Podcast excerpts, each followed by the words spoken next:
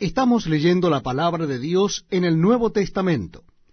En esta oportunidad es el libro de los Hechos de los Apóstoles, capítulo 2. Hechos de los Apóstoles, capítulo 2. Dice así la palabra de Dios. Cuando llegó el día de Pentecostés, estaban todos unánimes juntos. Y de repente vino del cielo un estruendo como de un viento recio que soplaba, el cual llenó toda la casa donde estaban sentados, y se les aparecieron lenguas repartidas como de fuego, asentándose sobre cada uno de ellos. Y fueron todos llenos del Espíritu Santo, y comenzaron a hablar en otras lenguas, según el Espíritu les daba que hablasen. Moraban entonces en Jerusalén judíos, varones piadosos de todas las naciones bajo el cielo. Y hecho este estruendo, se juntó la multitud y estaban confusos, porque cada uno les oía hablar en su propia lengua. Y estaban atónitos y maravillados, diciendo, Mirad, ¿no son galileos todos estos que hablan? ¿Cómo pues les oímos nosotros hablar cada uno en nuestra lengua en la que hemos nacido? Partos, medos, elamitas, y los que habitamos en Mesopotamia, en Judea, en Capadocia, en el Ponto y en Asia, en Frigia y Panfilia, en Egipto y en las regiones de África más allá de Sirene. Y romanos aquí residentes, tanto judíos como prosélitos, cretenses y árabes, les oímos hablar en nuestras lenguas las maravillas de Dios. Y estaban todos atónitos y perplejos, diciéndose unos a otros, ¿qué quiere decir esto? Mas otros, burlándose, decían, están llenos de mosto. Entonces Pedro, poniéndose en pie con los once, alzó la voz y les habló diciendo, varones judíos y todos los que habitáis en Jerusalén, esto os sea notorio, y oíd mis palabras. Porque éstos no están ebrios, como vosotros suponéis, puesto que es la hora tercera del día. Mas esto es lo dicho por el profeta Joel. Y en los postreros días, dice Dios, derramaré de mi espíritu sobre toda carne, y vuestros hijos y vuestras hijas profetizarán, vuestros jóvenes verán visiones y vuestros ancianos soñarán sueños.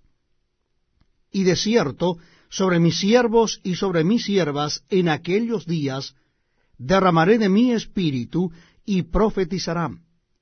Y daré prodigios arriba en el cielo y señales abajo en la tierra, sangre y fuego y vapor de humo. El sol se convertirá en tinieblas y la luna en sangre antes que venga el día del Señor grande y manifiesto, y todo aquel que invocar el nombre del Señor será salvo. Varones israelitas, oíd estas palabras. Jesús Nazareno, varón aprobado por Dios entre vosotros, con las maravillas, prodigios y señales que Dios hizo entre vosotros por medio de él, como vosotros mismos sabéis. A éste entregado por el determinado consejo y anticipado conocimiento de Dios, prendisteis y matasteis por manos de inicuos, crucificándole, al cual Dios levantó sueltos los dolores de la muerte, por cuanto era imposible que fuese retenido por ella. Porque David dice de él, veía al Señor siempre delante de mí, porque está a mi diestra, no seré conmovido por lo cual mi corazón se alegró y se gozó mi lengua, y aun mi carne descansará en esperanza, porque no dejarás mi alma en el Hades, ni permitirás que tu santo vea corrupción. Me hiciste conocer los caminos de la vida, me llenarás de gozo con tu presencia. Varones hermanos, si os puede decir libremente del patriarca David, que murió y fue sepultado, y su sepultura está con nosotros hasta el día de hoy.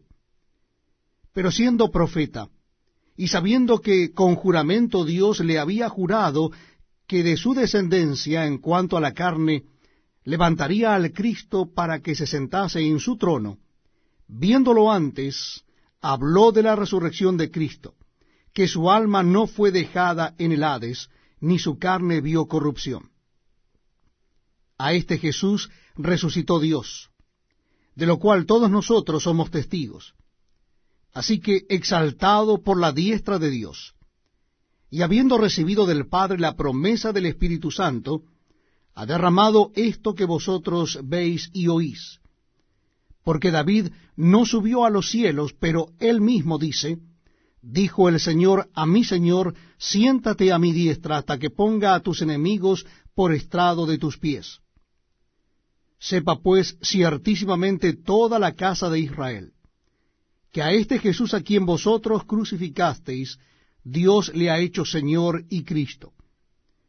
Al oír esto, se compungieron de corazón, y dijeron a Pedro y a los otros apóstoles, varones hermanos, ¿qué haremos? Pedro les dijo, arrepentíos y bautícese cada uno de vosotros en el nombre de Jesucristo para perdón de los pecados, y recibiréis el don del Espíritu Santo. Porque para vosotros es la promesa y para vuestros hijos y para todos los que están lejos, para cuantos el Señor nuestro Dios llamare.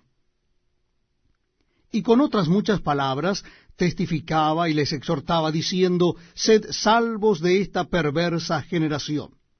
Así que los que recibieron su palabra fueron bautizados y se añadieron aquel día como tres mil personas. Y perseveraban en la doctrina de los apóstoles, en la comunión unos con otros, en el partimiento del pan y en las oraciones.